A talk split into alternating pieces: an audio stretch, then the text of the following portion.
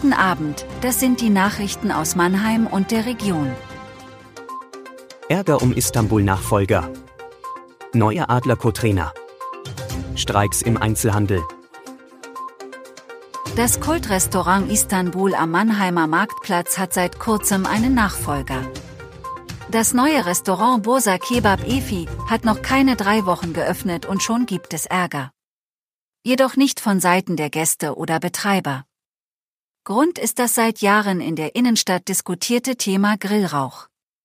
Nach intensiven Prüfungen der Verwaltung entspreche der Grill entgegen den Aussagen des Betreibers nicht den Vorgaben des Bebauungsplans. Das teilte ein Sprecher des Mannheimer Baudezernats mit. Das weitere Vorgehen in dieser Sache werde derzeit verwaltungsintern abgestimmt. Die Adler Mannheim haben einen der beiden Co-Trainer gefunden.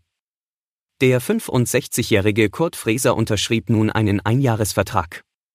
Er ist ein sehr erfahrener Mann, der positiv an seine neue Aufgabe herangeht, sagte Adler Sportmanager Jan Axel Alavara. Als Profi absolvierte Freser knapp 800 Spiele in der nordamerikanischen Profiliga NHL. Er wird sich bei den Adlern um die Stürmer und das Powerplay kümmern. Wer zweiter Co-Trainer wird, ist noch offen.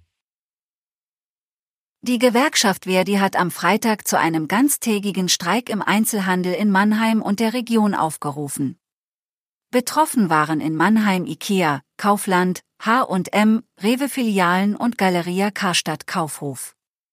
Die Streikenden zogen am Vormittag durch die Innenstadt bis zum Paradeplatz.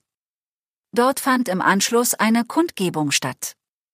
Verdi fordert eine Lohnerhöhung um 15 Prozent für eine Laufzeit von zwölf Monaten.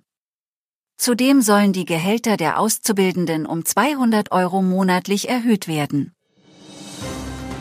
Das war Mannheim Kompakt. Jeden Montag bis Freitag ab 17.30 Uhr auf allen gängigen Podcast-Plattformen.